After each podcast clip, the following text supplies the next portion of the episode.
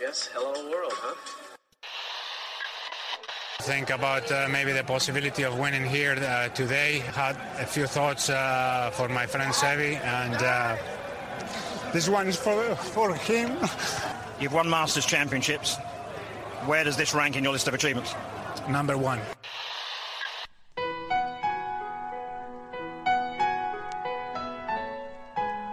Bienvenidos a Augusta National y a una nueva edición del Masters y a una nueva edición de Golf Sapiens.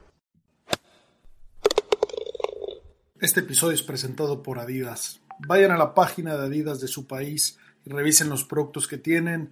Los nuevos Spikes ZG23, la mayoría de los pros del equipo Adidas lo están usando. Los que yo recomiendo son los Tour 360. Las polos son buenísimos. Échense una vuelta por la página, no se decepcionarán. Para México, adidas.mx diagonal golf. Para España, adidas.es diagonal golf. Hola amigos, bienvenidos a Golf Sapiens, episodio 139. El día de hoy les vamos a pasar una entrevista que hicimos hace algunos días, una entrevista con el hijo de uno de los personajes más admirados en Golf Sapiens, el hijo de Severiano Ballesteros, Javier, un tipazo, Javier ha estado ligado al golf toda la vida, no desde que nació, sino que también fue profesional. Ahora está involucrado en temas de representar jugadores, está muy metido. La verdad es que eh, no, no solo conoce muchísimo del juego en jugarlo, en su historia y en cómo, en cómo se maneja todo alrededor, sino que, eh, pues bueno, tiene, tiene el detalle de, tomarse el tiempo de, de hablar con los que nos gusta el deporte y bueno, y en este caso de hablar de su padre, ¿no? Que que sabemos que pues murió hace varios años, eh, Javier era, era, pequeño, no necesariamente se acuerda de todo, no necesariamente eh, todas las historias están tan frescas, no, definitivamente no, no lo acompañaba por la gira, pero bueno, la verdad es que estuvo, fue una charla muy agradable, eh, en honor a, a la familia Ballesteros, traigo hoy el logo de Pedreña, uno de los campos más bonitos de España, sin duda ninguna, unas condiciones brutales, tuve la fortuna de jugarlo, otra vez shout out a mi gran amigo Nacho Mesones que me invitó a, jugar por ahí. Eh, y bueno, espero poder volver, volver a ese campo tan increíble y, bueno, disfrutar de, de, este asunto. Pero bueno, antes de pasar a la entrevista con Javier, eh, pues noticia más caliente. Salieron los picks de la Ryder del equipo europeo, una semana después de que habían salido los del equipo americano. Y bueno, pues supongo que para algunos sorpresas, en el caso de Golf Sapiens, eh, fallamos por un pick. Los que habíamos creído que iban a venir, por ahí nos falló. Eh, yo veía a Meronk, sin duda lo veía yendo a la Raider, y se fueron por Hoyard. Eh, jamás pensé que ese fuera el cambio que íbamos a fallar. El que dudé era, era Aberg, sin duda. Eh, era, era pues bastante loco y atrevido meter ese pick, aunque como bien saben, lo hemos jalado aquí desde hace rato en, el fantasy que jugamos, lo estamos piqueando. Eh, era un jugador muy barato que daba buenos resultados. La verdad es que ayudó, ayudó a ganar el acumulado, que por cierto sí conseguí ganar. Eh, fue complicadísimo en el último, último minuto. Eh, pero bueno, estoy, estoy muy orgulloso. La siguiente temporada, espero que, que tenga tan buena temporada como esta en la cual tenemos buenas noticias por ahí, les tenemos sorpresas, estamos esperando poder abrir una liga en España y para México es casi seguro que ya vamos a tener ligas abiertas de Daily Fantasy de golf. Estamos trabajando con, con una casa de programación que tiene eh, un, un, una plataforma de apuestas donde hay quinielas, fantasy y todo, y estamos en conjunto desarrollando el producto de golf para que todos lo puedan jugar y definitivamente puedan disfrutar como disfrutamos nosotros eh, el estar siguiendo semana a semana todos los torneos, donde al tener un presupuesto, y tener que meter seis jugadores, no volteas a ver solo las estrellas, estás obligado a ver el resto del field. Y eso es cuando descubres a los Abergs. Si no ganas, si no es el super famoso, difícilmente te enteras de su existencia, pero eh, llegan momentos donde estás buscando jugadores baratos, buenos desempeños para llenar tu fantasy y empiezas a darle seguimiento a tus jugadores. Sin duda, se los recomiendo mucho, ya, ya entraremos en, en ese detalle. Pero bueno, con respecto a el equipo, ¿no? Eh, pues bueno, los, los, los seleccionados por eh, el, el, capitán son eh, Tommy Fleetwood, Justin Rose, Ludwig Aberg, Nikolai Hoyard, Shane Lowry, Seb Straka. aquí por ahí estaba Bobby McIntyre, que al final calificó por sus resultados. Entonces ya no usó un pick de, de capitán. Ese era, ese era uno que estaba muy en el radar. Sabemos que eh, en el Scottish Open casi lo gana y Rory se lo robó en el último minuto. Estuvo increíble. Ganó en Marco Simón una vez. Era un pick que la verdad es que difícilmente no iba a ir este zurdo. Pero bueno, consiguió su calificación por sí mismo. Eh, excelente por él. Y bueno, eh, vamos a revisar un poco los picks que, que, son, son, son interesantes. Este año, como bien sabemos, la Ryder hace 30 años, Estados Unidos no gana en Europa. Europa lleva muchos años con eh, un sistema, y digo sistema entre comillas, que es el de la amistad, el de, el de ser amigos y, de, y el de jugar eh, por, por, este, por esta pasión y por este amor eh, tan increíble por la Ryder, con una una médula espinal y con un grupo de jugadores muy conocidos. Y este año, pues es el primer año ya Ryder post-Live, todo lo que sabemos, y la gran mayoría de ese, de ese equipo y de esos veteranos que sin duda se tenían que ir eventualmente, están fuera, ¿no? Eh, estamos hablando de Sergio García, el mejor jugador que ha habido en la historia de la Ryder, así hablan los números. Después el capitán Henrik Stenson, eh, Lee Westwood, y pues bueno, Ian Poulter. Entonces, quitando esos, se hablaba mucho de que eh, quién va a ser este futuro de Europa y que tal vez ahora sí es el año de Estados Unidos, donde después de 30 años recuperan la victoria. Pues bueno, vamos, vamos nombre a nombre a ver. Aquí en Estados Unidos se está tratando de tomar esto y Europa, eh, esta técnica de ser amiguitos y los pods, ya entraremos en detalles, sin duda, sepan que va a haber mucho en la Raider, es probablemente el evento más bonito que el golf, entonces tendremos programas más dedicados, pero eh, bueno, aquí de los, de los picks que, eligieron. Tommy Fleetwood, ese no sorprende absolutamente nadie. Eh, era, era obvio que, que, iba a ir, merecido. Eh, Tommy Fleetwood ha tenido dos riders previamente, perdió en el 2021 en Weasley Straits, pero en el 2018 ganó en París eh, con, esa, con ese super equipo ahí con Francesco Molinari, que tristemente no tuvo un buen año. Entonces va como vicecapitán junto con su hermano Eduardo, que es el, el bueno para los números.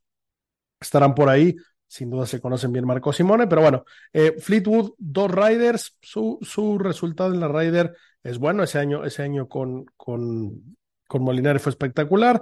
Eh, tiene dos ganados, cuatro ganados, dos perdidos, dos empatados.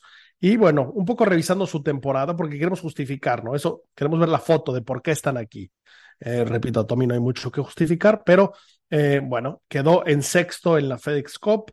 Eh, su ranking mundial es 14. En el Tour Europeo está en lugar 21, pero recordemos que este no cuenta mucho porque ya Tommy ya juega eh, pues todo el tiempo por allá.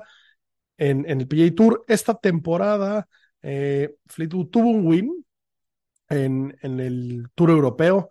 Esto fue a finales del año 2022, pero bueno, suma de cara a la fotografía completa. En los majors este año, pues quedó en el Masters, quedó en lugar 33, el PGA Championship en 18, en el US Open empatado en quinto y en el Open en, hizo top 10, ¿no? Empatado en décimo lugar.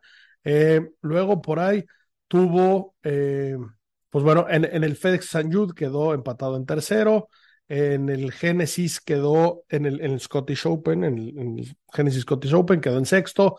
Eh, el RBC Canadian Open, recuerden que lo perdió en desempate, ahí quedó en segundo lugar. Eh, Wells Fargo también quedó en quinto lugar. En el Valspar quedó en tercer lugar. Eh, y bueno, en, Europa hizo otros dos top 5. Entonces, la verdad es que la temporada de Fleetwood probablemente yo creo que es la mejor que ha tenido. Eh, no nos cabe duda del, del buen desempeño de, de, de Tammy Tammy.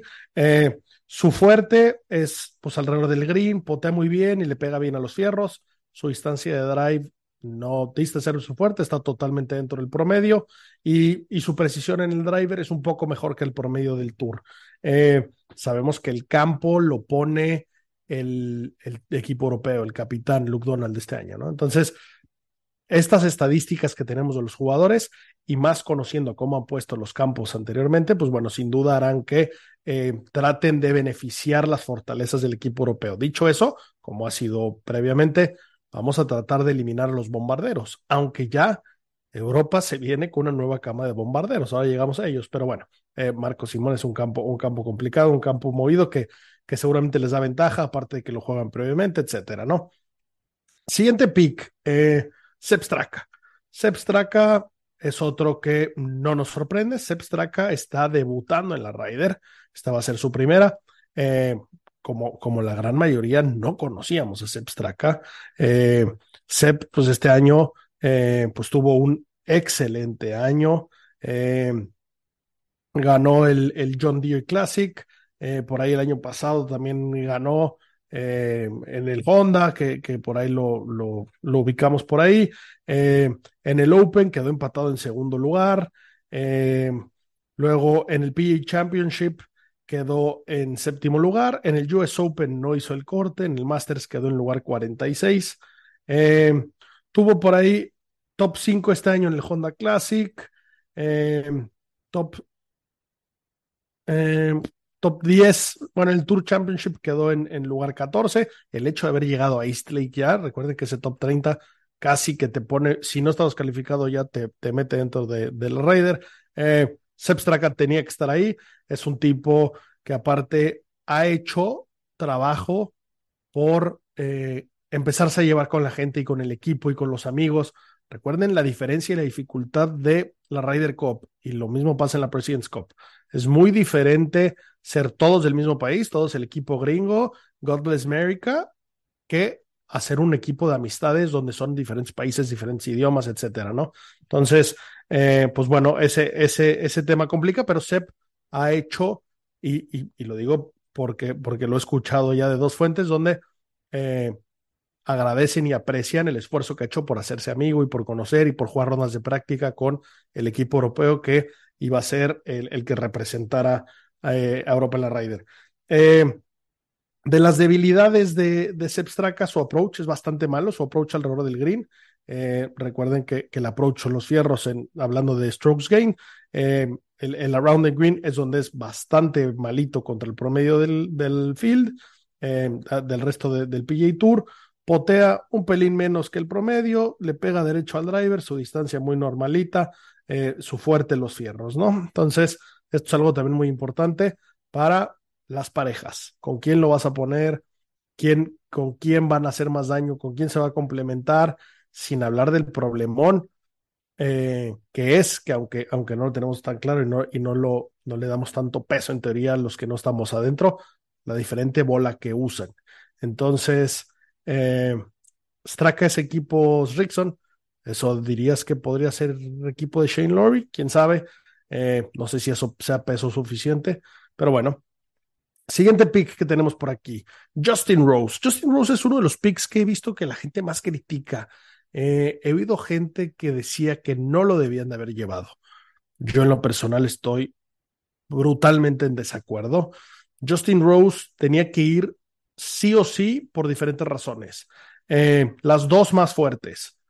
Una, es el único de esta camada antigua que sigue aquí. Es el único que no se fue al LIV. Eh, ha hablado del amor que le tiene este evento. Justin Rose ha jugado en cinco Ryder Cups, de las cuales ha ganado tres y perdido dos. Es un torneo donde la experiencia pesa de más. Entonces, eh, no solo por ser fiel y no solo por la experiencia, la cereza en el pastel, en mi opinión, este año tuvo un win. Justin Rose ganó este año en el PGA Tour. Justin Rose ganó el AT&T Pebble Beach. Entonces, ganó en un campo complicado, ganó en un, en un foro complicado, con mucha gente, con mucha celebridad silla.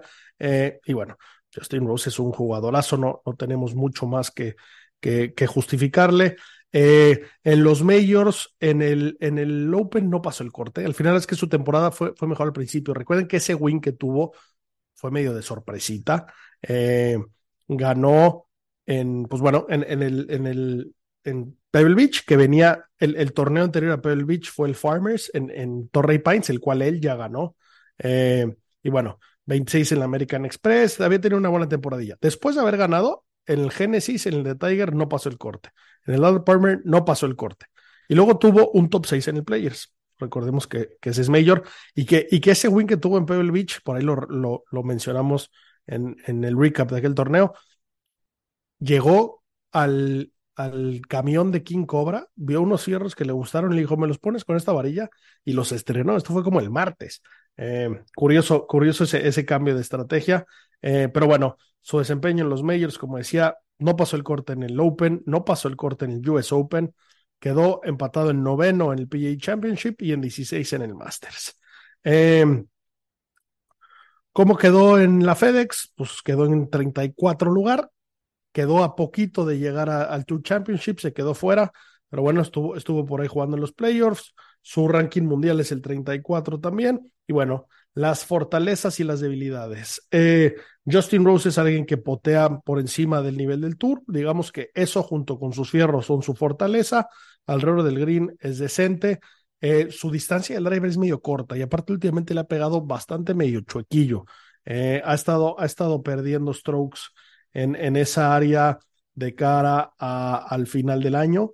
Eh, y bueno, y, y, su, y su capacidad de eh, mover la bola eh, en buscando los fairways, buscando los fairways complicados en Marco Simón, que seguramente será, Esperemos que hagan algo al respecto. Si esto, si, si consigue pegarle derecho, si le hacen el fitting adecuado, si se conoce el campo, si, si, si le llega a pegar como le ha pegado Justin Rose, eh, pues bueno, va, va, a ser, va a ser un elemento peligroso. Eh, con su pote y su experiencia, sin duda, va a pesar muchísimo. El siguiente que hay que mencionar, Shane Lowry. A mí Shane Lowry, la es que toda la, toda la temporada eh, sabía que iba a ir a la Ryder, no me quedaba duda. Es parte del club de amigos y eso es, eso pesa mucho en todos los equipos. Es, es, es de los que pues no se iba a quedar fuera. Eh, Shane Lowry ya tiene una experiencia en Ryder, la cual perdió. Él perdió en Whistling Straits. Su récord personal no es muy bueno. Eh, tiene un, un, match ganado, dos perdidos, cero empatados. Eh, en, en, de cara a esta temporada, pues le fue mal. En, en, en la FEX quedó en lugar 78. O sea, no, no, no entró ni a los playoffs. Eh, sus resultados, falló una cantidad de cortes brutales en Europa y en Estados Unidos. Su mejor resultado y probablemente único resultado decente fue empatado en quinto lugar en el Honda Classic. Empatado con Seb Straka, por cierto.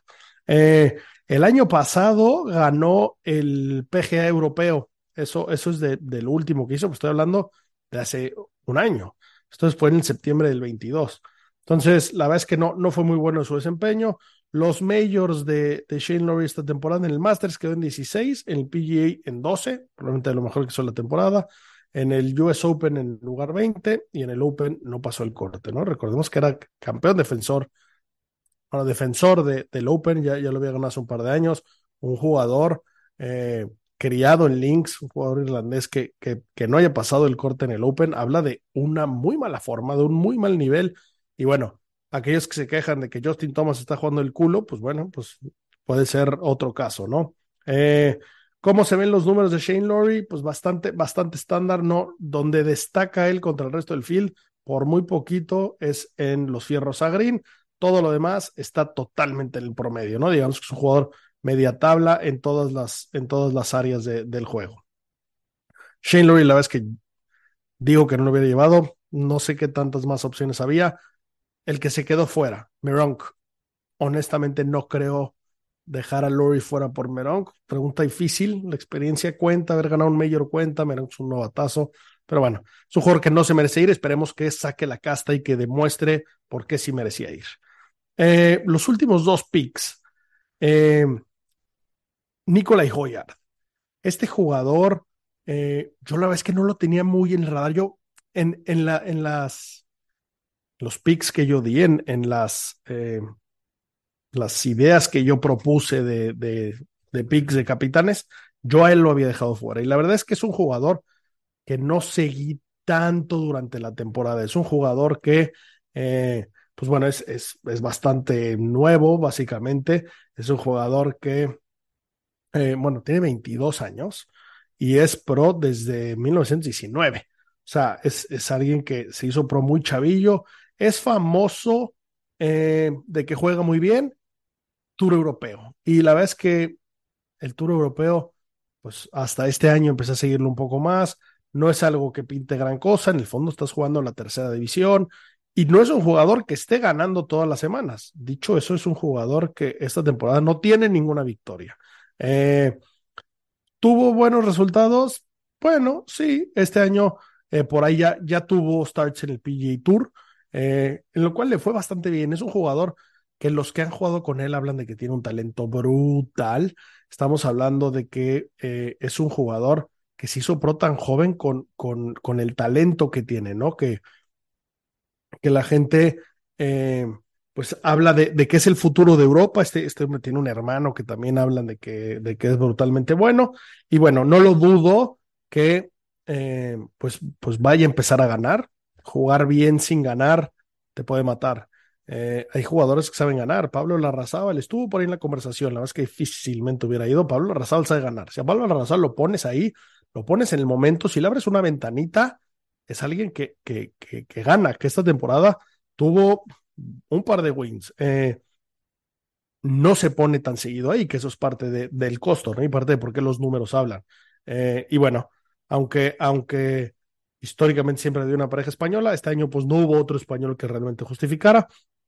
Eh, pero bueno, los, los resultados de eh, Hoyard, que la es que me, ya que me metí a el research, me, me, llamaron la atención varios que yo no tenía en el radar. Dicho eso, no lo piqué ni una vez en el fantasy. Eh, y ahora que veo, creo que se me, se me fue en algunas oportunidades.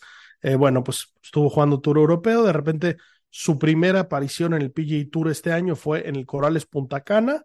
Eh, recordemos que este torneo es de la segunda división, es, es de los que no juegan los Designated Events, es un evento paralelo. Segundo lugar, ole, ya agarró un segundo lugar en el PGA Tour, espectacular. Eh, luego en el México Open quedó en lugar 33, ese sí lo tenía más presentillo. Luego en Marco Simón, en el Abierto de Italia, que él ya ganó en este torneo, en este campo él ya tiene un triunfo. Quedó en, en quinto lugar. Eh, luego eh, tuvo, tuvo varios miscots. Luego en el Genesis, en el Scottish Open, quedó en sexto lugar.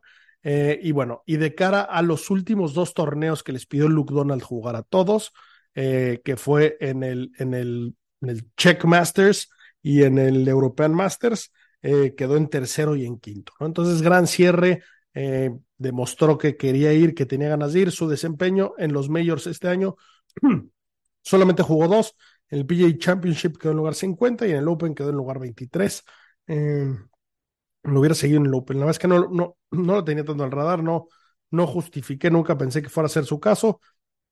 Pero bueno, eh, va a debutar en la Ryder Cup, me da gusto, estamos armando el equipo del futuro. De todas formas, necesitan horas de vuelo, necesitan eh, probarse, necesitan medirse, así que, pues bueno, esperemos que cumpla con las expectativas que trae este jugador desde, desde que es joven.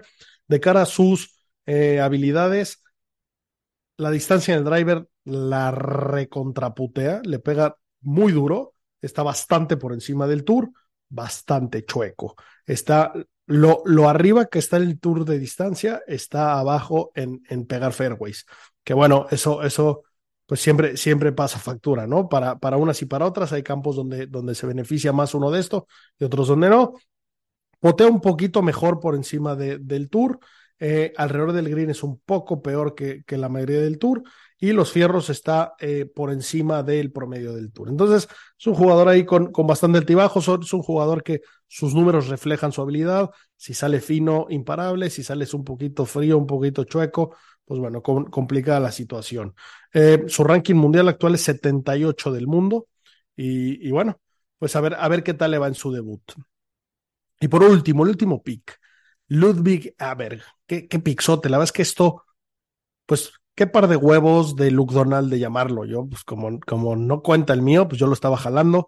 Como bien dije, lo jugué el fantasy, como que este jugador lo caché muy rápido, me, me enteré de su existencia muy rápido y lo estuve siguiendo muy de cerca. Era muy atrevido estar llamando a un jugador que se hizo pro en junio de este año. Es un jugador que estaba jugando en college hace media hora. Es un jugador que empezó a agarrar starts por el PGA Tour U, que bien por el PGA Tour, que, que le da una oportunidad a los jugadores que salen de la universidad a irse directo a la primera división. Sabemos que hay jugadores que están listos para jugar la primera división, que tienen un nivel brutal desde, desde la universidad y que era, era, era una putada que se tuvieran que ir a pues al Ferry o al Tour europeo o al Tour canadiense o ver dónde coños podían hacerle para conseguir una tarjeta. Eh, este jugador, eh, su primer torneo como profesional fue el RBC Canadian Open, quedó en lugar 25. Después de ahí se fue al Travelers, quedó en lugar 34. Su tercer start en el PGA Tour, lugar 40. El cuarto, cuarto lugar. Falló el corte en el, en el Scottish Open y luego eh, tuvo top 14 en el Windham y estos dos últimos torneos que les dije que Luke Donald les pidió jugar, el Czech Masters quedó en cuarto lugar y el Omega eh, European Masters lo ganó.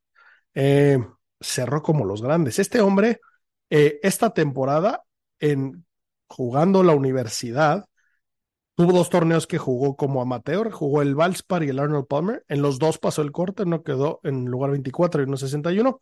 Pero bueno, eh, tuvo cuatro victorias en el NCAA. Entonces, este jugador, traten de verlo un poquillo. Me urge eh, poder, poder seguirlo un poco más. No ha jugado ningún Major en la historia. Primer jugador de la Ryder Cup de la historia que nunca ha jugado un Major. Esto pues bueno, suena, suena complicado. Eh, no, no se ha enfrentado a foros complicados, a foros difíciles, a la presión. Y todos los jugadores dicen que no hay un lugar en la vida que hayan sentido más presión que en la Ryder Cup. Recordemos que no se juega nada, puro honor. Y el hecho de tener ahí el T del uno, la cantidad de gente echando porras, la presión de jugar en equipo, porque si tú vas y la cagas en el torneo y la zurras en el Masters y haces 15 doble bogies, pues el único que la cagó y el único afectado eres tú. En la Raider jodes a tu equipo. Eh, pero bueno, es, es, es pues el amateur más duro que, que ha habido desde hace tiempo. Y, y, bueno, es un debut muy esperado. Los que, los que Luke Donald por ahí eh, no se lo creía. Este Eduardo Molinari lo, lo, lo tiene en el radar hace tiempo. Por ahí, los que, los que sean muy picados del asunto, eh, nuestros amigos de Golf Sin Etiquetas entrevistaron a Eduardo Molinari em, esta semana y, bueno, hablaron un poco de, cómo desde los zapatos del vicecapitán, la verdad es que una, una entrevista increíble, eh, vieron cómo se fue formando este equipo. Pero bueno, el caso es que eh, Eduardo Molinari habla de que, de que vio a este jugador, se impresionó y que en una cena Hace mucho tiempo Eduardo Molinari lo seleccionó como vicecapitán Henrik Stenso, cuando todavía no lo, no lo mandaban a cagar. Eh, y en una cena, por ahí le dijo Thomas Bjorn, un, eterno del equipo europeo, ex capitán, ex campeón, ex todo. Eh, Oye, ¿y, quiénes crees que quiénes te gustan? ¿Algún chavillo? Porque ya estamos, estamos buscando jóvenes. Y le dijo, pues este Ludwig Haber, y le dio risa, jaja. Sí, creo que, creo que se va a hacer pro pronto, ¿no? Yo creo que ese, ese tiene esperanzas. Y, y bueno, la gente no creía. Y Luke Donald le pidió jugar con él. los, los, los capitanes de la Ryder, em, bueno, los dos equipos de la Ryder, organizan las salidas de los torneos cuando quieran, los torneos que participan, le dicen a los directores del torneo, oye, yo quiero salir con fulanito, con perenganito, mándame estos dos juntos. Los torneos en, en, en las rondas del jueves y del viernes, em, pues van, van ahí, eh, pues armando, armando los equipos como se los piden. Y en este caso, eh, pues bueno, jugó con, con Luke Donald, lo super impresionó, jugó con eh, Francesco Molinari, lo super impresionó. Y bueno, pues ya lo tenemos aquí, lo tenemos debutando en una Ryder, la verdad es que va a ser una locura, un poco nada que perder, un poco mucho que aprender, la verdad es que va a estar muy divertido. su ranking mundial 90, eh, quedó en 135 en la FedEx Cup, pues, jugó muy poquito, llegó tarde. Eh, y bueno, de, de, cara a sus habilidades, recontraputea el driver, está muy por encima, igual que Hoyard, y él sí le pega bastante más derecho, le pega, está, está en, a la misma altura que, que el promedio del field, eh, muy bueno con los fierros, empatado también con el field en, en, alrededor del green y potea un poquito mejor. La es que este, este, es un monstruo, seguramente estaremos hablando de él. Eh, por ahí hablan de que este hombre jugará 7, 8 riders. A ver si aguanta este sueco, a ver, a ver qué vemos de él. Pero bueno, esos son los picks, señores. Eh, por ahí tendremos, como les digo, otros episodios con respecto a eh, la Rider, la previa. Tendremos invitados interesantes, tendremos aquí conversaciones con, con gente que ha ido a Riders, que ha jugado Marco Simón, etcétera. Tenemos cosas interesantes preparadas. Y pues bueno, señores, eh, no, no me quiero prolongar mucho más. Pasemos a la entrevista con el buen Javier Ballesteros.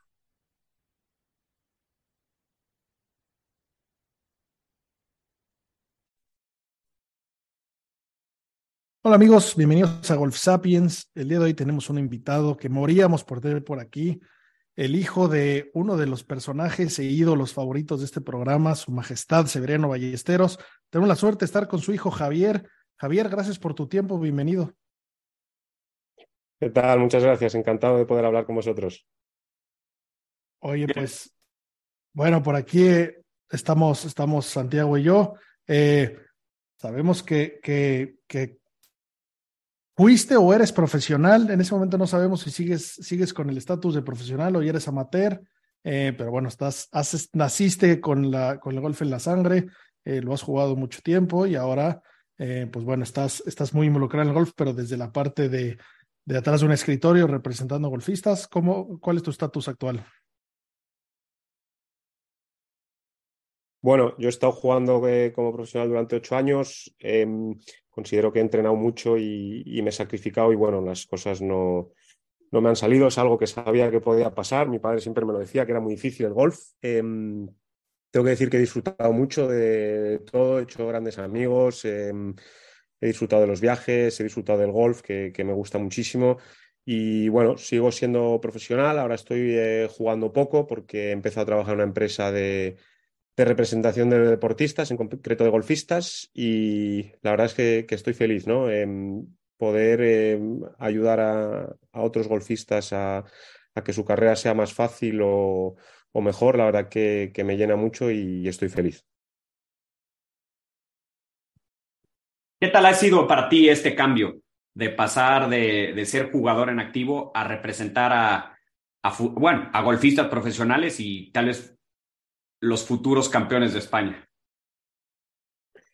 Bueno, ha sido un cambio grande, ¿no? Al final, eh, cuando eres deportista, em, es una vida muy sacrificada y, de mucha disciplina y quizá eh, el tema de, representante em, pues no requiere tanta disciplina o, tanto sacrificio, ¿no? Es, es distinto y como te digo, estoy feliz, la verdad, porque creo honestamente que, puedo ayudar mucho. Em, me gusta mucho, a mí todo lo que sea relacionado con golf me, me gusta mucho y, lo dicho, estoy eh, feliz y, contento de, poder llevar a unos cuantos jugadores em, que espero que den muchas alegrías.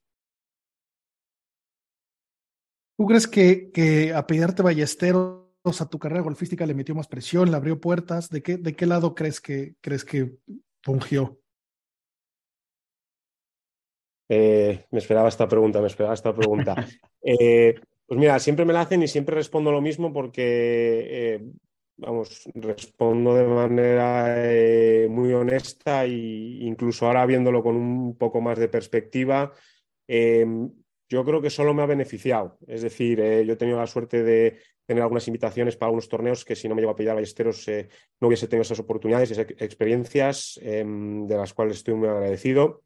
Y yo desde el principio siempre tuve una cosa muy clara. Em, yo considero que mi padre fue un genio, alguien distinto y nunca quise ser él, no por quitarme presión ni por eh, nada en concreto, sino porque creo que los genios nacen una vez cada mucho tiempo, no es eh, mi caso, entonces, bueno, pues yo intenté hacer mi, mi carrera por, por mi cuenta y no sé, nunca, honestamente, nunca supuso eh, ningún tipo de presión.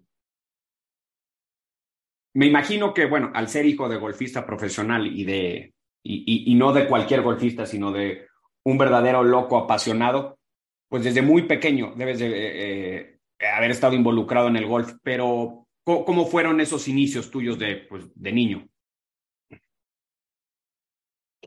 Bueno, pues como cualquier niño, yo iba al colegio y en vez de, no sé, jugar en el equipo de fútbol o de baloncesto, como podían hacer muchos amigos, em, mi vida de pequeño era eh, colegio, estudiar y estar en el campo de golf eh, con mi padre cuando estaba en casa y, entrenar con él. Eh, sí, no sé, algo muy normal como cualquier otro niño pequeño, ¿verdad? De, que juega al golf. Al final mi padre era mi padre como para cualquiera, ¿no? Entonces, no sé, yo lo veía normal. Em, yo siempre disfruté mucho, mucho del golf, vamos, y sigo disfrutando de él, tanto jugando como, como fuera, ¿no? Porque además em, a nosotros nunca nos obligaron a, jugar al golf en casa. Siempre nos decían que había que hacer deporte, que escogiésemos el que, el que más nos gustase y a mí, desde luego, em, era el golf y es el golf. Vamos, yo soy un, un apasionado del golf y, y aunque ahora mismo quizá no lo esté viviendo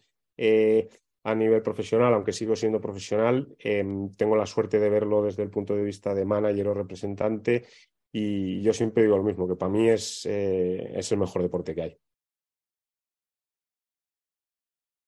Sin duda ninguna. Oye, ¿cómo, cómo se veía una, una sesión de práctica de tu padre? Me imagino que estabas dando bolas junto a él, pero, pero él solía hacer una rutina similar, trabajaba en, no sé, igual en, en el drive, que, que, por ahí viendo los tiros que, que, ha hecho en diferentes lugares, pues igual y no era, no era lo más entero, o se metía debajo de arbustos para practicar cuando tuviera que hacer esa magia de la cual era característico, ¿cómo era? Mira, yo honestamente no me acuerdo muy bien, porque sí es verdad que eh, mi padre a partir del año 97, eh, que cuando fue capitán de la Ryder Cup, eh, sí que dejó de jugar algo a, al golf, es verdad que En ese sí, momento sí, yo- tendría siete años, ¿no? Te, te cogió algo pequeño, ¿no? Justo, sí, no lo recuerdo muy bien. Y hay una cosa que recuerdo siempre que, que me gusta contar además, que yo lo veía como algo divertido y una anécdota cuando era pequeño. Yo debía de tener como, no sé, entre 10 y 12 años. O sea, esto era el año 2000, 2002. Y yo me acuerdo que muchas mañanas eh, antes de ir al colegio, algo así como las 6, 6 y media de la mañana, yo bajaba al gimnasio con mi padre que tenemos en casa, en Pedreña.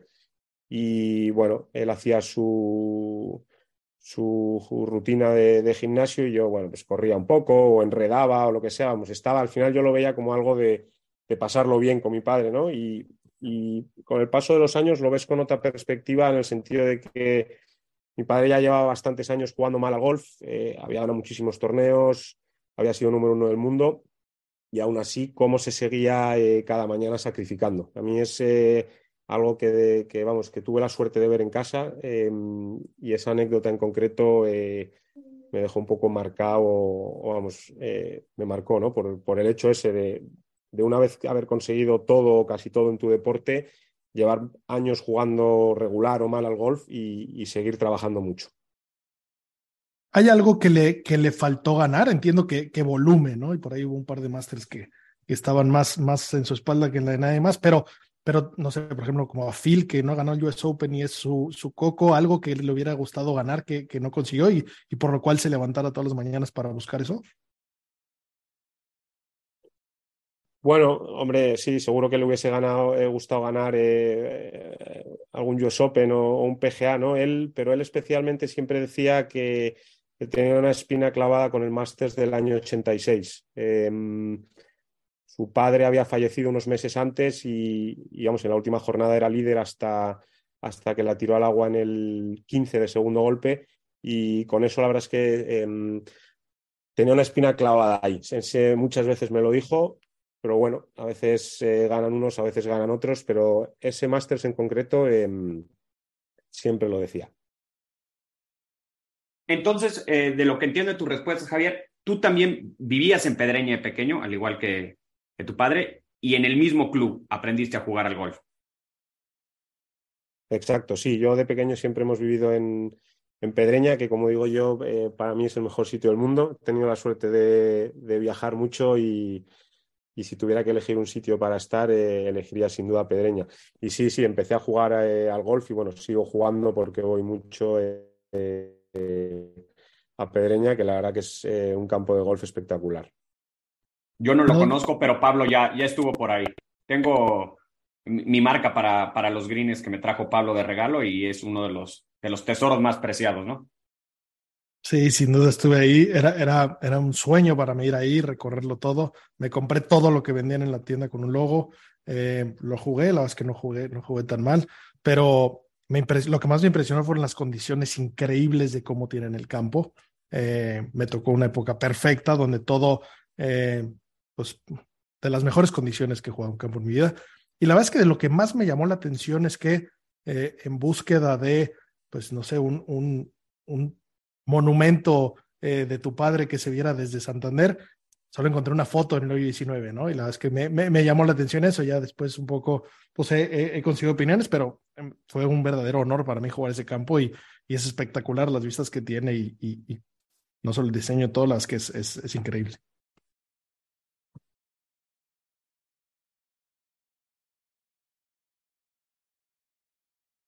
Nada, oye Javier, eh, otra pregunta. Eh, la Ryder, ¿qué significa en, tu familia? Entiendo que, la Ryder Precebe era un evento bastante pinchurriento, como decimos en México, pero eh, la Ryder Post pues es algo, hace algo espectacular.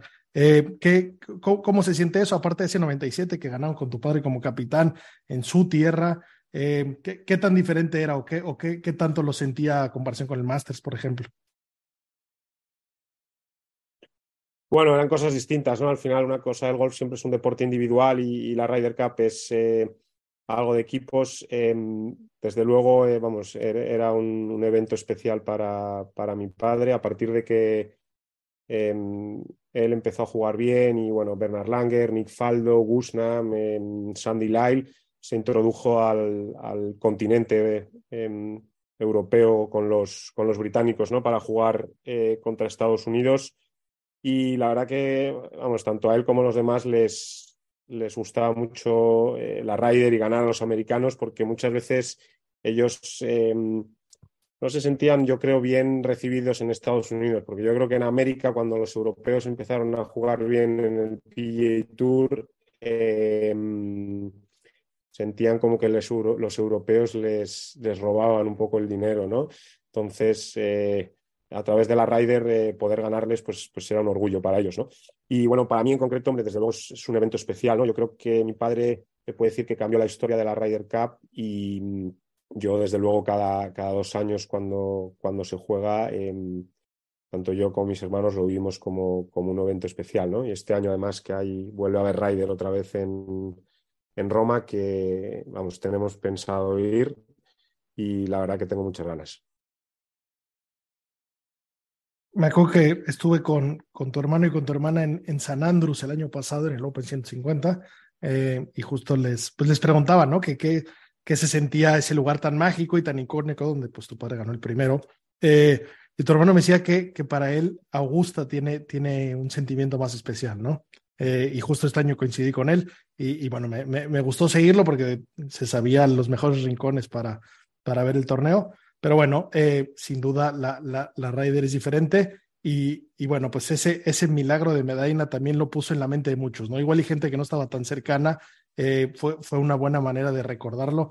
La intro de este podcast tiene a, a Olazábal diciendo lo que significaba para él ese momento, ¿no? Mucho más que sus dos, que sus dos Green Jackets. Sí, como dices, mi, hermano siempre dice que, el, que, el, mayor más especial es eh, Augusta. Yo eh, no estoy de acuerdo ahí. A mí me gusta el Open británico. Yo creo que eh, los campos links para mí es el mejor golf del mundo. El público británico creo que es el mejor. Y bueno, para mí el, Open es sin duda el, mayor más especial, ¿no? Y volviendo un poco a la Ryder, sí, la verdad que lo del, lo del milagro de Medina en en 2012 fue, fue increíble, ¿no? La remontada, em, ver al equipo europeo vestido de azul y, polo blanco con el, con el logo de mi padre, desde luego eh, fue muy especial, muy bonito y vamos, yo siempre lo recuerdo eh, muy orgulloso, la verdad. Oye, Javier, pues a mí me gustaría empezar con, con las preguntas complicadas. ¿Qué opinas que para este año en la Ryder ni Europa ni Estados Unidos van a poder, en teoría, convocar a los jugadores del LIB? ¿Es bueno? ¿Es malo? Eh, yo honestamente creo que es muy malo para el golf. Em, pienso que los jugadores deben de ser libres para jugar donde quieran. Em, creo que en la Ryder tienen que estar los mejores jugadores. Brooks Kepka, después de haber quedado segundo en el Masters y haber ganado el PGA, eh, tiene muchas posibilidades de, de, clasificarse y yo creo que es algo bueno. Y te puede gustar más o menos el Leaf. Yo honestamente no es por no mojarme, no estoy ni en contra ni a favor, no soy un gran fan, eh, tengo que decirlo, pero sí que pienso que mm, los jugadores de golf deben de poder jugar eh, donde quieran y que en la Ryder tienen que estar los mejores y al final cuando tú dejas fuera del equipo a ciertos jugadores em, que deberían de estar, yo creo que eh, va en contra del golf y, en contra de la Ryder Cup. Yo creo que el otro día lo dijo eh, John Ram muy, muy bien y muy claro, que además creo que es alguien eh, al que hay que escuchar, no solo por, por ser el mejor jugador del mundo, sino porque creo que, habla muy bien y al final la Ryder es para que estén los mejores. Y coincido y creo que eh, en este podcast lo, discutimos, yo creo que casi todos los episodios. Europa se ve más afectado que Estados Unidos. Al final, Estados Unidos tiene tantos jugadores que puede ser que hay algunos que no tengan buen nombre, pero que lleguen en buen momento. Pero Europa, jugando en Europa, pues especialmente a mí, que no vaya Sergio, que no es mi jugador favorito, pero creo que para el equipo europeo en la Ryder es, es un inamovible, ¿no? Sí, yo fíjate que yo creo que, no se va a ver muy afectado el equipo de Europa, em, pero desde luego creo que eh, Sergio sigue jugando a un nivel muy alto y, aparte que Sergio cuando llega a la Ryder Cup se transforma, ¿no? Eh, muchas veces por ranking mundial no es el mejor jugador, ni siquiera a veces el segundo, el tercero, pero en la mayoría de, de las Ryder Cup eh, acaba siendo el, el, mejor jugador, ¿no? Entonces yo creo que es una pena que no se le dé la opción a a clasificarse, pero bueno, al final es un problema también lo que dice, lo que decía otra vez volviendo a, John Ram, que cuando mezclas muchas veces política con deporte o cosas de fuera del deporte, pues pasan estas cosas, ¿no? Yo ya te digo, yo opino que en, la Ryder, que es, eh, si no el evento más grande del deporte, top 3, eh, tienen que estar los mejores. ¿Cómo sabes quiénes son los mejores sea, porque entiendo que gran parte del tema es que no se mide igual, y la política y la mierda que están armando y lo que sea, pero ¿cómo, cómo hoy, en base y yéndonos al equipo europeo, cómo podrían pertenecer cualquiera de estos jugadores? Porque el equipo americano, pues igual y con los majors, pues sí les puede sumar, ¿no? Los Captain Picks. Oh. Sí, probablemente debería de ser em, elecciones del capitán. Obviamente yo hasta donde sé, que no, no sé mucho, eh, yo creo que el, capitán de la Ryder no puede elegir jugadores europeos eh, que estén jugando en el Leaf. Entonces, es cierto que es difícil de medir, ¿no? Porque no tienen puntos del ranking mundial. Eh, entonces, no sé, o sea, creo que es un, un tema complicado. a mí, honestamente, me, me da pena por lo que te digo, porque yo creo que los jugadores desde mi punto de vista, deberían de ser libres de jugar donde quisieran. Entonces, sí, es que es, un tema complicado, no puedes medirlo al final. Entiendo que la pregunta es imposible y, el hubiera no existe, pero ¿de qué lado crees que hubiera estado tu padre? Tu padre fue de, los primeros que hablaba de, del appearance fee, ¿no? Y de si me presento yo, tu torneo vale más y yo debo cobrar. Eh, yo, yo siento que, que, tengo una idea de qué, de qué opinaría, pero tú qué crees que opinaría de toda esta historia y, y de qué lado estaría? Mira, honestamente no lo sé. Mi padre siempre apoyó mucho el, circuito europeo. Em, hace muchos años, mi padre con Greg Norman ya pensaron en hacer un eh, World Tour. Em, luego eso se quedó en nada, no sé muy bien la historia de, de lo que pasó. Y honestamente no es por no mojarme, ¿eh? pero no, no te sé decir muy bien Em, qué opinaría eh, mi padre de esto. Yo personalmente creo que cosas nuevas al golf eh, le vienen bien. Em, yo creo que si yo hubiese estado jugando en, el circuito europeo, en el circuito eh, americano, yo honestamente no me hubiese ido a, jugar el Leaf, porque creo que no todo es dinero y si tienes la oportunidad de hacer historia en, un deporte como el golf, yo, yo, me hubiese quedado con la historia.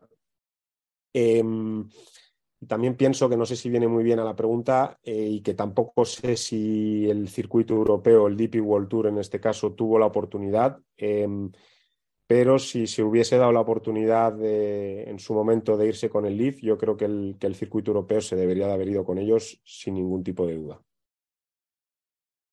Yo creo que sí, sin duda. Y esa oportunidad la tomó el Tour Asiático. Eh, pero Keith Pelly está ahí muy, muy, pues muy no sé en qué posición eh, con, con Monaghan y con el PGA Tour y básicamente se han convertido en la tercera división. Entonces es un semillero de a tu mejor talento lo que has mandado al PGA Tour, que entiendo que quiera jugar allá, pero nosotros lo comentamos mucho, viviendo en México y en América es muy cómodo porque el horario del PGA Tour es increíble. Pero ahora yo que vivo en España y veo a la gente de Japón, por ejemplo, que quieren ver a Hideki, pues es imposible. Entonces, no, tampoco puede estar secuestrado el deporte en un solo país, siendo un deporte mundial con representación mundial, ¿no? Entonces, la verdad es que aquí sí somos pro live y, y entiendo tu punto de la historia, aunque también hay que ser realistas. ¿Qué es historia? Eh, porque hemos hablado con Carlos Ortiz y con Abraham Anser, los dos ganadores del PGA Tour, los dos jugadores del LIV, pues ganar un torneo del PGA Tour es increíble, tampoco entras a los libros de historia. Eh, ganar majors, sí. Es dificilísimo. ¿Cuáles eran tus chances? ¿Cuáles eran tus posibilidades? Y en el fondo, pues es tu trabajo, ¿no? Entonces, más que por el dinero, que, que yo también no, no estoy, definitivamente no creo que le haga falta dinero a ninguno de los que están por ahí. Eh, la parte que me gusta es abrir ojos y, traer un formato nuevo y traer a nueva gente al deporte, que ganamos todos. Si el deporte crece, ganamos todos. Habemos muy pocos locos que vemos cuatro días seguidos, ocho horas, eh, unos personajes empujando la pelotita. Entonces, mientras traiga nuevos ojos, creo que eso, eso es bueno.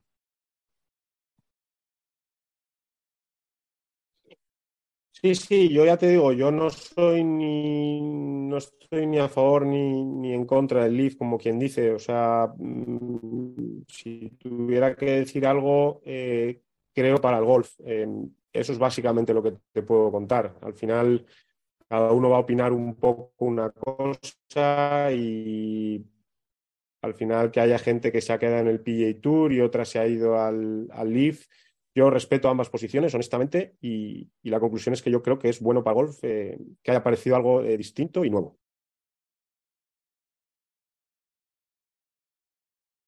Oye, queremos que, que saques tu, lista de anécdotas escondidas. Debe haber un millón de tu padre. Por ahí hay una que nos encanta de, cuando compró una gorra, una visera en Augusta y cubrió el, el signo del Masters con dos, dos etiquetas de Nike y ya era de los que llevaba la marca por ahí. Eh, alguna simpática, alguna que haya hecho, alguna que tenga que ver, pues no sé, con su ropa, con, con esa ropa Slazenger tan increíble que usaba, o con sus palos. Me, me daría mucha curiosidad ver su bolsa en activo. Seguramente le metía mucha mano a sus fierros, si les ponía plomo, los movía. ¿Qué, qué, qué, historias tienes por ahí?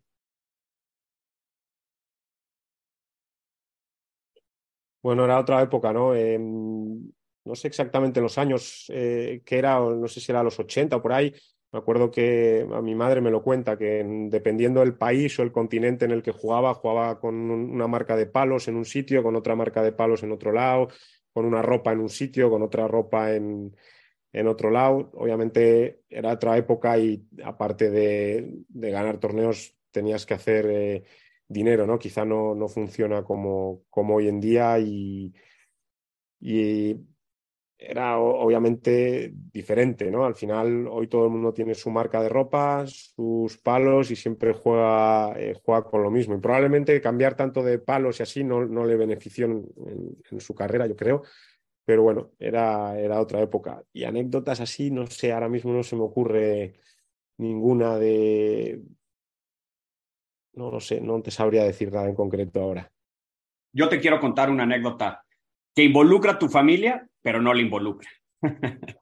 Tenemos unos amigos en México, apellido Ballesteros, y estaban, no sé, habrá sido por ahí del, del año 2007, 2008, eh, de vacaciones de verano en San Diego, California. Y el padre les dice a sus hijos, vamos a jugar golf. ¿Y por qué no vamos a Torrey Pines? Y le dicen los hijos, no, papá, jugar en Torrey Pines es imposible, en verano mucho más difícil, es un campo municipal, hay que reservar con mucho tiempo de anticipación. En un sábado es imposible que lo vayamos a conseguir. Y el padre, pues, como buen padre, antes de la tecnología, sin smartphones ni nada, dice, miren, lo más fácil es llamar al club y hacer una reservación. Si hay lugar, hay lugar. Y si no hay lugar, no vamos. Pues llama y les dice, hijos, no se preocupen, está la reservación, nueve de la mañana el sábado, tenemos el tea time. Y dicen, pues, ¿cómo le hiciste, papá? Bueno, pues hablé y pedí una reservación para Ballesteros Family. Pues nada más, ¿no? Somos cuatro y listo. Dicen que cuando llegan al estacionamiento, al parking de, de Torrey Pines, pues había mucha gente de traje, muchísima más gente de la, o sea, que, se veía que no iban a ir a jugar golf. ellos se estacionan, bajan sus palos van hacia pagar y digo, hola, ¿qué tal? ¿Tenemos una reservación? Sí, pues perfecto. La de la caja no tenía mucha idea. Pagan su green fee y salen. Y preguntan, oigan, ¿y por qué hay tanta gente de traje? ¿Por, qué hay tanta gente aquí? ¿Qué, ¿Qué, evento hay? No, es que viene Sebe Ballesteros. Y voltea el padre y dice, no, no, no, es la familia de Pablo Ballesteros. y todos los, los, señores de traje, el presidente del club y demás estaban emocionadísimos porque pensaban que iban tú y tu familia, ¿no? y al final Yo soy Mr. Ballesteros, y no voy a romper el 100. Nadie tiró abajo de 100, jugaron, no les podía quitar la reservación, pero la verdad es que pensaron que el que había llamado era tu padre para ir a jugar contigo y con tus hermanos. qué bueno, no sabía, no sabía esa historia, qué bueno. Mr. Ballesteros for four. qué bien. Oye, y Ahora espera, espera, ahora, que, ahora, ahora, que dices de, de una anécdota, me, me, me, acuerdo en el año 2006, le hice de Cádiz a mi padre en el, en el Open británico, que de hecho él no iba a jugar el, el, torneo porque ya no estaba bien de la espalda, no estaba entrenando, pero le dije yo, oye papá, ¿por qué no juegas el Open y así te puedo hacer de Cádiz? Y me dijo, sí, sí, claro, claro. Me acuerdo que estamos el segundo día en el hoyo 4, eh, era un par 4 recto, no muy largo, él pegaba eh, madera desde el tee de salida y pegó una madera malísima a la izquierda, luego un, un layup y tenía un golpe como de unos 15 metros o así en una hierba muy, muy pelada. No sé si os acordáis ese año que ganó Tiger, que estaba todo el campo amarillo. Eh, vamos, no había prácticamente hierba en los fairways y era un golpe de unos 15 metros, eh, un pot bunker y la bandera como tres o cuatro metros detrás del, del pot bunker y estaba hablando con mi padre del golpe y, y, le digo, bueno, pues haz esto, la dejamos a tres o cuatro metros eh, detrás de la bandera y a ver si, si hacemos cuatro. Me miró así como diciendo, no sabes con quién estás hablando, ¿no? Y me dijo, déjame, déjame.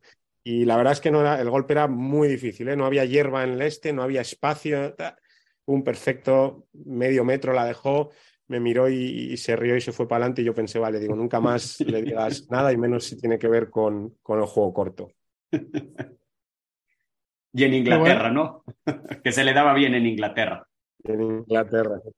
el mismo Tiger habla de, de que tuvo la suerte de, de, hurgar el cerebro de tu padre ahí traducido del inglés y, y, que aprendió mucho, ¿no? Eh, tu padre mencionó a algún jugador que le llamara mucho su juego, que le pareciera muy bueno, eh, digo, supongo que, que, vio a Tiger, pero, pero admiraba a alguno en especial que a otro o le gustaban ciertas partes de juegos de otros. Bueno, mi padre siempre, fue muy, admirador de Gary Player. Eh, admiraba mucho su, ética de trabajo y incluso yo creo que él ha llegado a decir alguna vez que, mm, se convenció de poder ganar el Masters en el año 77, creo que es cuando gana Gary Player y juega la última ronda eh, con él.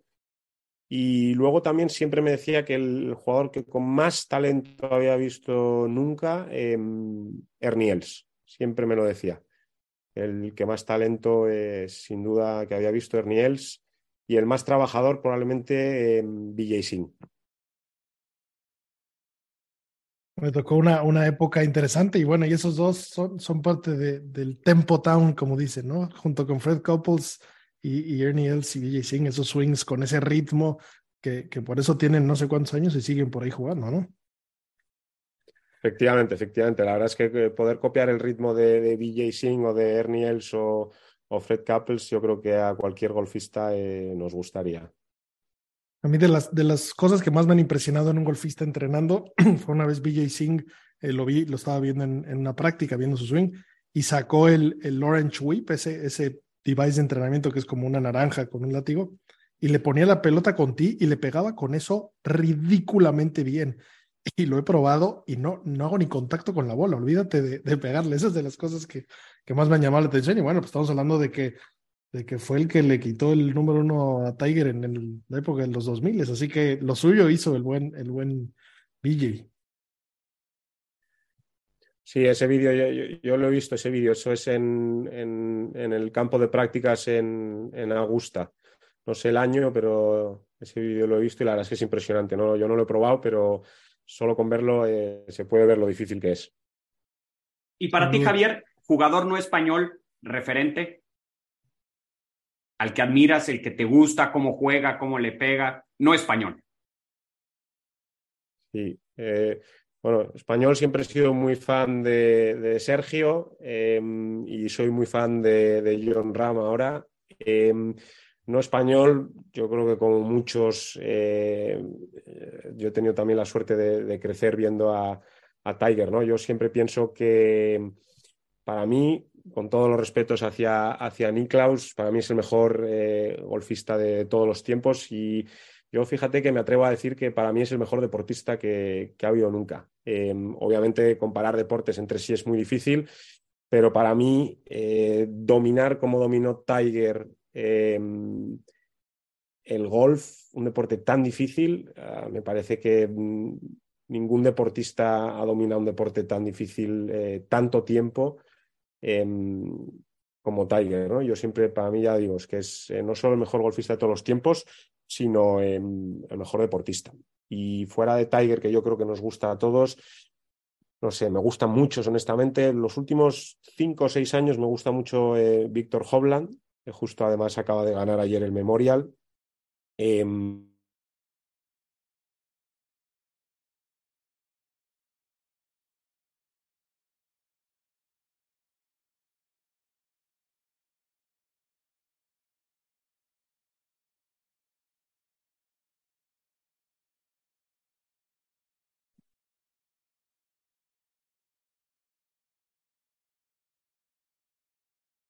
¿Se me oye? Sí. Ahora, perdona, se cortó. Nos quedamos con Víctor Hovland. ¿Se me oye otra vez ahora? Sí, sí, sí. Sí. Decía que a mí a, día de hoy me gusta mucho eh, Víctor Hovland. Em, aparte de que me gusta mucho eh, cómo hace su swing, em, Creo que es alguien que está siempre sonriendo y alegre y transmite buenas cosas y yo creo que, hace mucho, mucho bien eh, al golf que haya eh, golfistas como él. Totalmente de acuerdo. Oye, Javier, han, hecho pues muchos documentales, libros.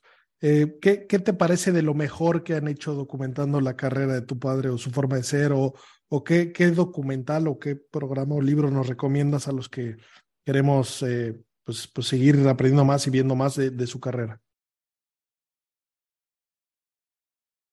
Bueno, hay un, documental que dura una hora y media em, en el que participo yo con mis hermanos, em, que lo ha, hecho el, el Royal Anansian de, de St. Andrews y yo creo que está muy bien. Em, el documental se llama Sebe lo narra él mismo con, con grabaciones eh, antiguas que, grabó en su momento y creo que describe muy bien su carrera, em, que tiene buenas anécdotas y, que se ajusta eh, bastante a la realidad.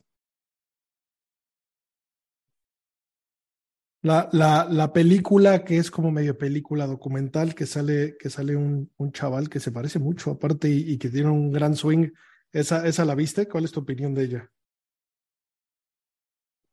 Sí, la vi. Esto salió hace bastantes años, eh, o hace varios años.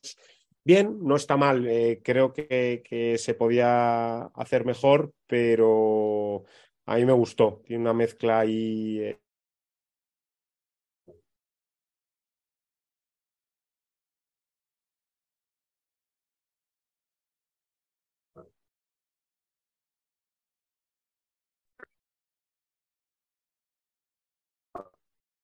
¿Se oye ahora?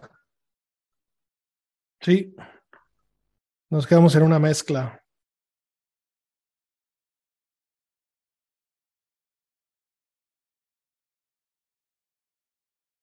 Hola, hola.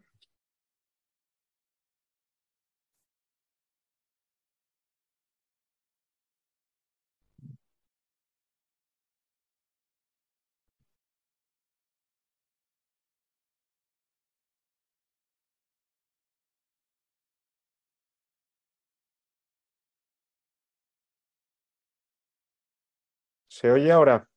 Sí. Ya lo siento, ¿eh? que es que no tengo, no sé qué es lo que pasa. Nada, la tecnología.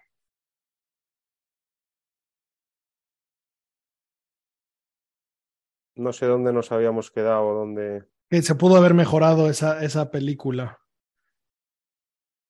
Bueno, creo que fue algo que fue lo primero que se hizo y, y como te digo, yo la he visto un par de veces y está bien. Eh, yo creo que también al final cuando, en este caso yo, su hijo, pues siempre piensas que se puede hacer eh, mejor, ¿no? Pero a mí sí que me gustó, aunque la, ya te digo, el último documental que se ha hecho, que se llama Sebe, que lo hizo el Royal Anansian, eh, yo creo que está eh, muy, muy bien y lo recomiendo ver.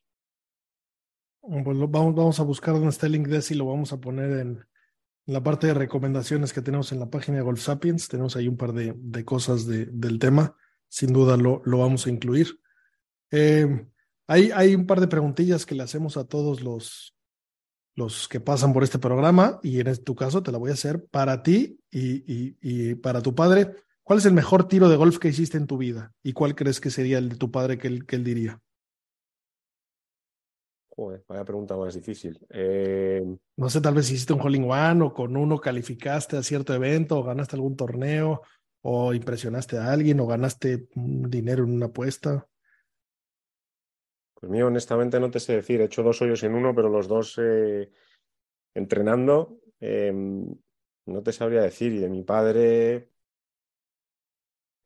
siempre se habla mucho de dos golpes. Eh, que ninguno de los dos está grabado en vídeo, además, están solo hay fotos. Es eh, en, Suiza, en el hoyo 18, eh, pega por encima de una pared, por encima de, una piscina y luego además acaba, acaba haciendo, acaba metiendo un approach para, para hacer Verdi. Eh, la gente que lo vio y de hecho hay una placa, dicen que fue increíble. Y luego hay, un, hay una madera 3 en, en una Ryder Cup, también en un hoyo 18, eh, que yo escuchaba a Nick Faldo decir que es eh, lo mejor, vamos, el mejor o de los mejores golpes que ha visto en su vida. Fue en el año 83, no me acuerdo dónde es esa Ryder. Ninguno de los dos golpes está grabado en, en vídeo, solo hay imágenes de, de ambos. No sé, mío ya te digo, no, no te soy capaz de decir ahora nada, ninguno en concreto, eh, y de mi padre yo creo que se podrían elegir eh, bastantes. Ese, ese primero que mencionas, eh, pues bueno, hay un video muy famoso de Billy Foster justo contando, contando esa anécdota, que pues es quien estaba en la bolsa. y bueno, tuve la fortuna de conocer a Billy Foster en el Open pasado y, hablamos cosas, cosas bonitas de su ex patrón.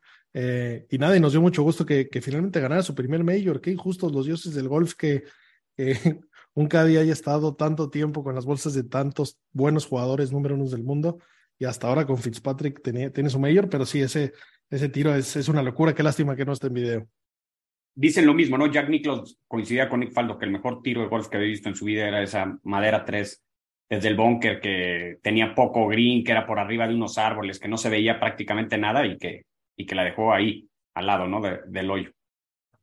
Sí, también creo que sale Niklaus eh, comentando ese golpe y sí, la verdad es que es una pena que tanto el, el, el golpe ese de la Ryder Cup en el 83 como, en, como el de Suiza cuando estaba Billy Foster de Cádiz no, no estén grabados, ¿no? Y ahora que, que hablas de Billy, la verdad es que eh, yo me alegré mucho, mucho de, que ganase su, su, primer Major, ¿no? Muchos años haciendo de Cádiz a, grandes jugadores y la verdad es que él era, él era esquivo y me alegré mucho. También por Fitzpatrick, porque no le conozco, pero tiene pinta de ser eh, una gran persona y, un gran jugador, pero me alegré especialmente eh, por Billy Foster.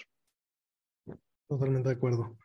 Eh, bueno, yo uno, uno de, los, de los momentos más interesantes que tiene el mundo del golf, un día estaba en una clínica que estaba dando Colin Montgomery, era de un torneo de BMW, era una copa internacional y como él eh, era parte de, del evento, eh, llevó la Ryder y dio una clínica y lo que sea. Y dentro de esta clínica era jugar un par de hoyos en el campo y, y él iba jugando y iba diciendo cómo jugaba ciertos tiros. En algún momento lo alcancé el fairway y le dije, pues soy súper fan de, de Sebe, eh, sé, que, sé que tuviste momentos interesantes con él. Eh, cuéntame, cuéntate una, una de, las, de las mejores anécdotas o, algo que recuerdes de él. Como que le gustó la pregunta, se ve que, era fan y lo que sea y me dijo que el momento más increíble de su carrera golfística hombre, no tiene un major, seguramente se pudo haber estado arriba. Eh, fue cuando metió el pot para ganar en Valderrama, eh, enfrente de tu padre y de, y de, y de su rey, ¿no? Porque entiendo que estaba eh, el rey de España presente y se le llenaron los ojos de lágrimas a mí también y me dijo, no puedo hablar mucho más de ese tema. Eh, fue un momento increíble, la verdad es que, que, uno, que, que uno de esos jugadores, al igual que todos los demás, eh, hablen de la manera que hablan de tu padre, debe haber algo muy especial, ¿no? Lástima que, que no pudimos ver mucho, no, no necesariamente hay mucho, pues ni mucha cobertura ni muchas grabaciones, pero, pero bueno, sin duda eh, un genio del deporte y, y, por eso somos tan fans en este programa. Eh, y pues bueno, su majestad severiano, como le llamamos por acá.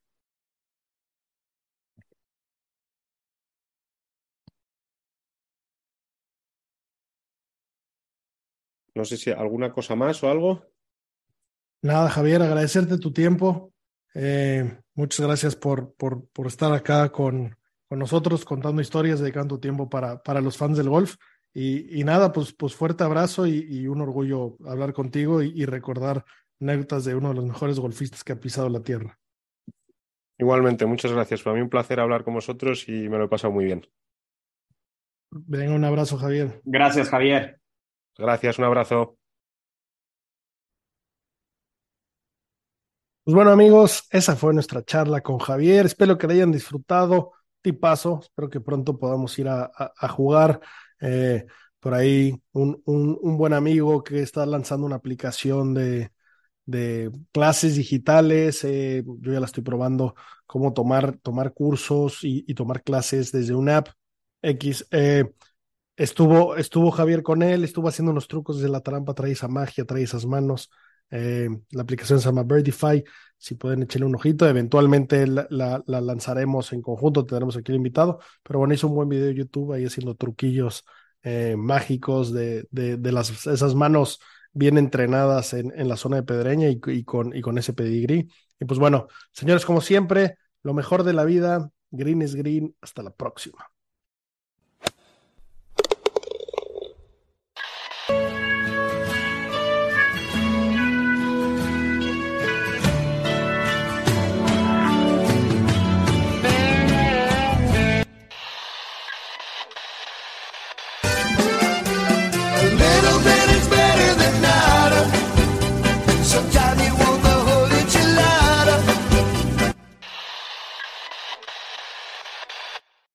Lucky Land slots, you can get lucky just about anywhere. Dearly beloved, we are gathered here today to. Has anyone seen the bride and groom?